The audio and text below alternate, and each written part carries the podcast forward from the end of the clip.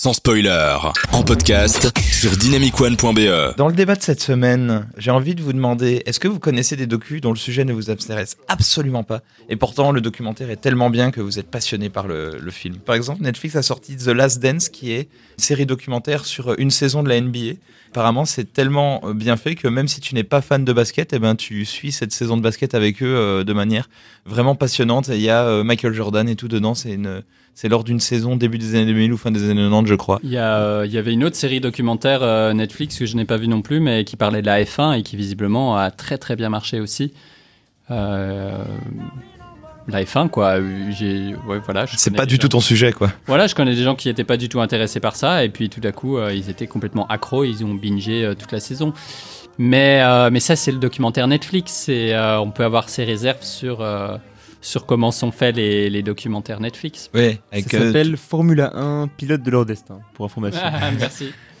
fact-checking. Moi, j'ai déjà remarqué que des fois, j'entends de la musique avec des, des instruments à cordes, un orchestre et tout, et je me dis, on est vraiment encore dans un docu, là, des fois, avec les Ouais, docus c'est un peu ça la question, hein, je pense. Ouais, tout à fait. Tu te dis, euh, attends, là, tu veux que je pleure sur cette séquence, en fait, Ouais, alors que c'était ouais. pas prévu de. Enfin, tu vois, oui, ça, c'est un petit peu peut-être un travestissement de la réalité, mais, mais voilà, bon, peut-être que le documentaire a besoin de ça euh, des fois. Il y a des sujets politiques aussi, peut-être, qui peuvent être un peu euh, compliqués. On se dit, oula, c'est pas pour moi, et puis en fait, ils arrivent à, te, à te contextualiser et te donner les informations nécessaires. J'ai pas d'idée comme ça. Moi de base ça m'intéresse donc euh, forcément je vais aller vers des documentaires politiques, c'est plus mon truc. Mais par contre, je pensais à L'île aux fleurs, Hmm. que euh, j'ai vu à l'école comme beaucoup j'imagine, euh, qui dure euh, 10-15 minutes et qui est vraiment super chouette. Alors que pourtant quand on te le vend, euh, c'est l'histoire basiquement d'un de déchets au Brésil, du traitement des déchets au Brésil.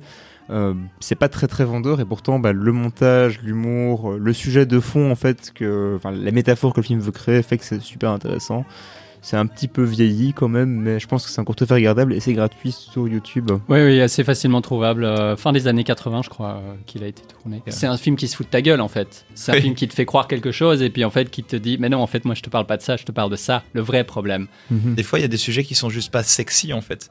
Et Ouais. du coup, quand on te vend le sujet, tu te dis ouais, ok, bon. euh, et le seul truc qui te convainc, c'est que tout le monde te dit ouais, mais il est vraiment bien ou ouais, mais il y a cet auteur ou cette autrice là dessus et, et qui arrive à apporter son regard. Donc des fois, c'est juste que il y, a- il y a des documentaires avec des sujets euh, pas pas vendeurs de base parce que c'est pas comme de la fiction, tu vois. Il y, a- pas des documentaires blockbusters. Oh, quoique. Je parlais de, ouais, quoique, je parlais de Bowling for Columbine en début d'émission, et on peut dire ce qu'on veut sur Michael Moore, et euh, effectivement que que son style s'est un peu perdu euh, et que son fond, euh, son fond a complètement disparu, etc. Ou son style s'est répété, son fond a disparu. Mais euh, avant, avant Bowling for Columbine, il avait fait un film qui s'appelait Roger et moi, qui parle du licenciement de dizaines de milliers d'employés par General Motors, et lui qui veut aller discuter avec le, le président de General Motors, Roger. C'est vrai que si le nom de Michael Moore avait pas été derrière, j'aurais pas été voir le film, quoi. Et évidemment, il rend ça euh, hyper impertinent. T'as l'impression que c'est presque un documentaire road movie, tu vois. Il se Ouais. balade, il rencontre Mhm. des gens, il discute, comme quelqu'un qui part en voyage et qui revient et qui te fait une sorte de diapo euh, très intéressante sur tout ce qu'il a vu, quoi. En France, il y a Pierre Carls qui fait un peu ça. Hmm, ouais. Euh, c'est souvent des docus très politiques, Ah oui. assez, assez à gauche. Mais j'ai notamment beaucoup apprécié la, sociologie est un sport de combat qui, pour le coup, est plus classique. C'est sur euh, Pierre Bourdieu, mais c'est un patchwork de, de témoignages de Bourdieu euh, assemblés ensemble avec aussi, du coup, euh, la voix off des, du réalisateur qui va explorer, qui, enfin, qui dans sa voiture, qui, qui réfléchit à justement son documentaire. Et là, c'est un sujet qui t'attirait de base, là, pour le Oui, coup. bien sûr. Oui. Mais cela dit. euh, Mais il y avait l'étiquette Pierre Carl. Il y a vraiment ce truc d'étiquette, je trouve, qui. euh, Par exemple, on te donne les sujets des, des striptease. euh, Isolément, tu te dis, ouais, pour- pourquoi? Et puis en fait, tu sais que c'est striptease ou tu sais que le regard va être assez intéressant. Donc euh, du coup, ça, ça, ça change complètement la donne, justement. Je pense à Sans Soleil aussi de Chris Marker, Tu, tu, tu me coupes l'herbe sous le pied parce que j'allais en parler qui, justement. qui est- euh, qui est, je- bah, un des meilleurs docus que j'ai vu, je pense. Euh, Sans soleil, sorte de, de balade poétique avec des pensées qui s'enchaînent et tout. Et c'est vrai que, bon, moi j'avais vu La Jetée, j'avais pas aimé. Euh, je me réjouissais pas de, de voir euh, Sans soleil, on m'avait dit que c'était super.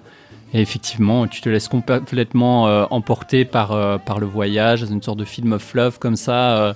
les, les, images sont très très belles et je, je- ouais. Et ça reste un docu en fait, parce que ça, y a une sorte de faux échange épistolaire dans le, dans le film qui crée une sorte de fil rouge sur le voyage du, du, du protagoniste qui est le réalisateur en fait et qui essaye en fait de, créer des choses avec ce qu'il rencontre et en même temps qui, qui, essaye de te montrer vraiment une culture. Voilà, on, est quand même dans les années 70-80, à une époque où t'as pas autant de reportages à la télé que maintenant euh, sur euh, comment c'est euh, dans ces pays euh, qu'on ne connaît pas et où on ne va jamais. Et donc pour l'époque, si t'avais ce côté vraiment waouh, je découvre une autre culture, t'as vraiment le choc culturel qui est encore plus fort, je trouve. Et c'est un film qui n'a pas vieilli, je l'ai vu il y a pas longtemps, et c'est vrai que c'est un des, un des plus beaux docus que j'ai pu voir dans les docus que j'ai vus. Dans d'autres styles, moi j'ai vu aussi Les mots de la fin, et ça suit des, des gens qui, qui veulent s'euthanasier dans un hôpital euh, du côté de Liège. Et euh, oui, je me dis bon bah ouais, euh, ça m'intéresse pas. Voir, voir, je n'ai pas envie de le voir, parce que c'est pas un sujet qui qui m'emballe. Et vraiment, ils, ils te mettent dans un dans une empathie sans tomber dans le pathos. Et, euh, et c'est vraiment un patchwork de plein de gens qui viennent voir un médecin pour conclure si s'ils sont psychologiquement aptes et dans une détresse médicale pour euh, euh, faire ça. Et vraiment, c'est un film euh, très touchant, très bien foutu et même un peu politique du coup, vu que voilà, c'est l'euthanasie n'est pas légale partout, notamment en France et tout. Donc voilà, ça, les mots de la fin, par exemple, c'est un documentaire qui m'avait beaucoup plu. Justement, ça me fait penser aussi à un film que j'ai vu cette année-ci qui s'appelle Chasser les dragons qu'on avait vu au Brief euh, et qui du coup lui est sur le la salle de shoot à Liège euh, qui est un peu la, qui est la seule en Belgique. Euh, C'était très touchant, très difficile pourtant et le film parvient à éviter du pathos autant que possible alors que le sujet est extrêmement lourd et que c'est des récits de d'utilisateurs qui ont des vies assez compliquées quoi. Et j'y suis allé au hasard sans connaître le sujet et j'ai beaucoup apprécié. Tant qu'on est dans les documentaires belges, il y a aussi le, je crois que le meilleur docu que j'ai vu cette année, qui est Les Prières de Delphine, qui est un, un docu belge sur sur euh, une fille euh, qui est venue d'a- d'Afrique après avoir vécu toutes les pires horreurs possibles. Elle en parle dans le film. Et elle essaye de reconstruire sa vie en Belgique. euh, elle, se trouve un mari. Elle essaye de, de vivre à flot, de renvoyer de l'argent à sa famille, en même temps de couper les ponts avec certains. Et le film, si je devais mal vous le vendre, ce serait juste une personne qui parle dans son assise sur son lit pendant 1h30.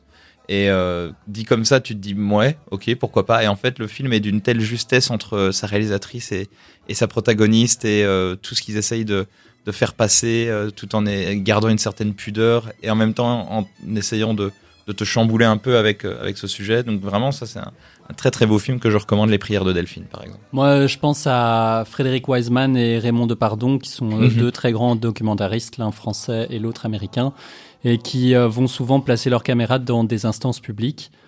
Et alors, euh, oui, il y en a un qui s'appelle euh, Instant d'audience, par exemple, et on est, euh, on est au tribunal. Mais tu peux te dire, ouais, bon, le tribunal, pourquoi pas. Mais ils filment ça d'une manière que tu n'as jamais vu ça, que tu verras jamais ça, avec des longs plans séquences, donc donc c'est vrai. Ça a l'air très très peu remanié, si on veut. hein. On n'est pas dans un documentaire extrêmement créatif avec plein d'effets de mise en scène. Mais c'est euh, passionnant. Et j'ai vu aussi des films de Wiseman, je crois. Ces films s'appellent Zoo.